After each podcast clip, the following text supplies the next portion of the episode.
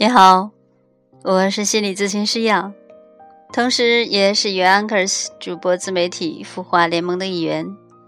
感谢您的关注。今天是端午，首先祝我的听众们端午安康。那您今天是怎么过的呢？那节日里呢，一般我们都是陪在老人身边。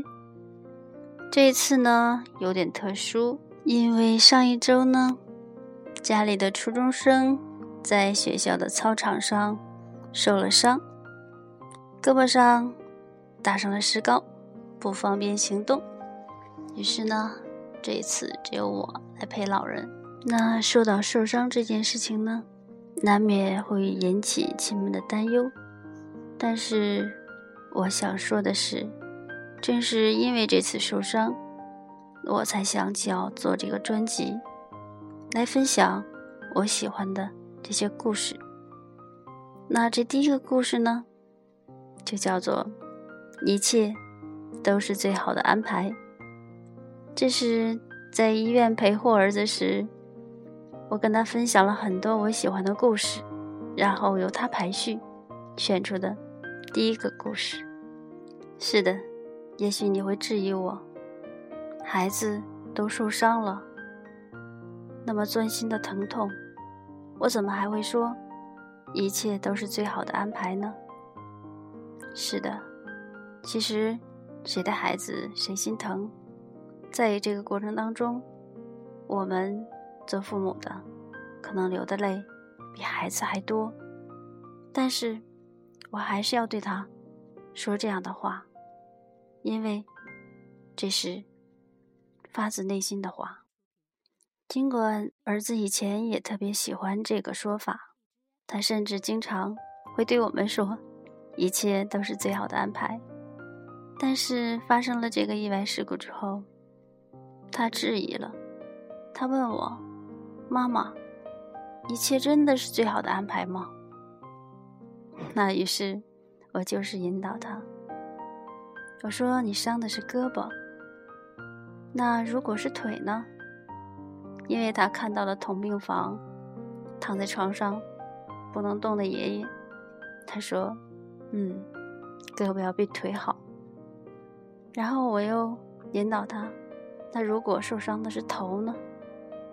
那就更不用说了。”等等等等，总之呢，他真的接受了。嗯，一切。都是最好的安排。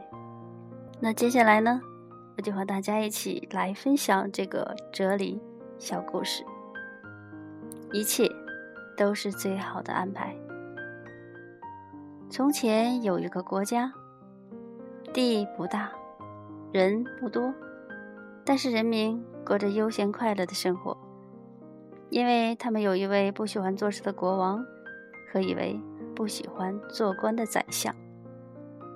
国王没有什么不良嗜好，除了打猎以外，最喜欢与宰相微服私访民隐。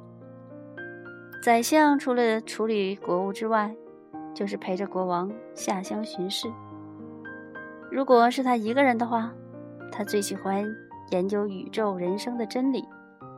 他最常挂在嘴边的一句话就是：“一切都是最好的安排。”有一次，国王兴高采烈又到大草原打猎，随从们带着数十条猎犬，声势浩荡。国王的身体保养得非常好，筋骨结实，而且肌肤泛光，看起来就有一国之君的气派。随从看见国王骑在马上，威风凛凛地追赶一头花豹，都不禁赞叹：国王勇武过人。花豹用力逃命，国王紧追不舍，一直追到花豹的速度减慢时，国王才从容不迫，弯弓搭箭，瞄准花豹，嗖的一声，利箭像闪电似的，一眨眼就飞过草原，不偏不倚入花豹的颈子，花豹惨叫一声，扑倒在地。国王很开心。他眼看花豹躺在地上许久都毫无动静，一时失去戒心，居然在随从尚未赶上时，就下马检视花豹。谁想到，花豹就在等待这一瞬间，使出最后的力气，突然跳起来向国王扑过去。国王一愣，怎见花豹张开血盆大口咬来，他下意识地闪了一下，心想：完了。还好，随从及时赶上，立刻发箭射入花豹的咽喉。国王觉得小指一凉，花豹就闷不吭声地跌在地上。这次真的死了。随从忐忑不安走上来询问国王是否无恙。国王看看手，小指头被花豹咬掉一小截，血流不止。随行的御医立刻上前包扎。虽然伤势不算严重，但国王的兴致破坏光了。本来国王还想找人来责骂一番，可是想想这次只怪自己冒失，还能怪谁？所以闷不吭声，大伙就黯然回宫去了。回宫以后，国王越想越不痛快，就找了宰相来饮酒浇愁。宰相知道了这事后，一边举酒敬国王，一边微笑说：“大王啊。”少了一小块肉，总比少了一条命来的好吧？想开一点，一切都是最好的安排。国王一听，闷了半天的不快，终于找到宣泄的机会。他凝视宰相说：“嘿，你真是大胆！你真的认为一切都是最好的安排吗？”宰相发觉国王十分愤怒，却毫不在意地说：“大王，真的。”如果我们能够超越我执，确确实实，一切都是最好的安排。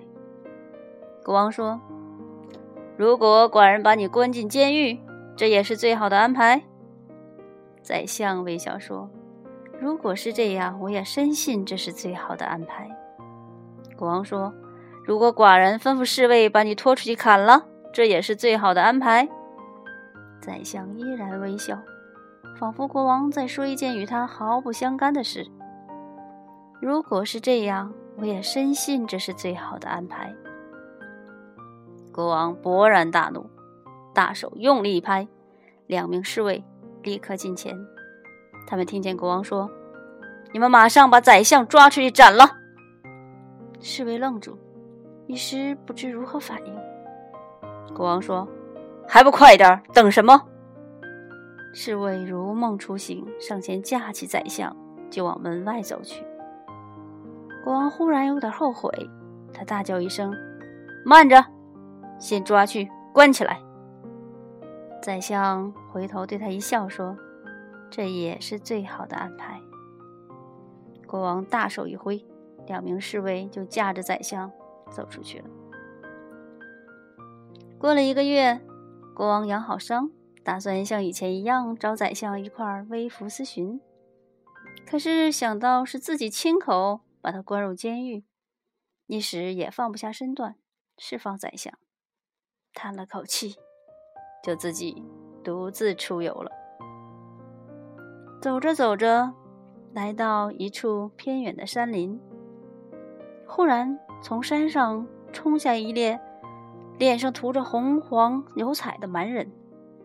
三两下就把他五花大绑带回高山。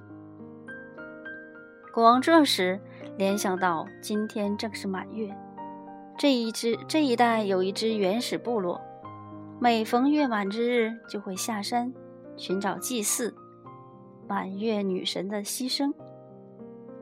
他哀叹一声，这下子真的是没救了，心里想。很想跟马人说：“我乃这里的国王，放了我，我就赏赐你们金山银海。”可是嘴巴被布塞住，连话都说不出口。当他看见自己被带到一口比人还高的大锅炉，柴火正熊熊燃烧，更是脸色惨白。大祭司现身，当众脱光国王的衣服，露出他细皮嫩肉的龙体。大祭司喷喷称奇，想不到现在还能找到这么完美无瑕的牺牲。原来今天要祭祀的满月女神正是完美的象征，所以祭祀的生品丑一点、黑一点、矮一点都没有关系，就是不能残缺。就在这时，大祭司终于发现国王的左手小指头少了一半截，他忍不住咬牙切齿骂了半天，忍痛下令说：“把这个废物赶走，另外再找一个。”脱困的国王大喜若狂，飞奔回宫，立刻叫人释放宰相，在御花园设宴，为自己保住一条命，也为宰相重获自由而庆祝。国王一边向宰相敬酒，一边说：“爱卿啊，你说的真是一点也不错。果然，一切都是最好的安排。如果不是被花豹咬一口，今天连命都没了。”宰相回敬国王，微笑说：“恭喜大王对人生的体验又更上一层楼了。”过了一会儿。国王心念一动，问宰相：“寡人救回一命固然是一切都是最好的安排，可是你无缘无故在监狱里蹲了一个月，这又怎么说呢？”宰相慢条斯理喝下一口酒，才说：“大王，您将我关在监狱里，确实也是最好的安排呀。”他饶富深意看了国王一眼，举杯说。您想想看，如果我不是在监狱里，那么陪伴您微服私巡的人，不是我还会有谁呢？等到蛮人发现国王不适合拿来祭祀满月女神时，那么谁会被丢进大锅炉中烹煮呢？不是我还会有谁呢？所以，我要为大王将我关进监狱而向您敬酒，您。也救了我一命啊！国王忍不住哈哈大笑，朗声说：“干杯！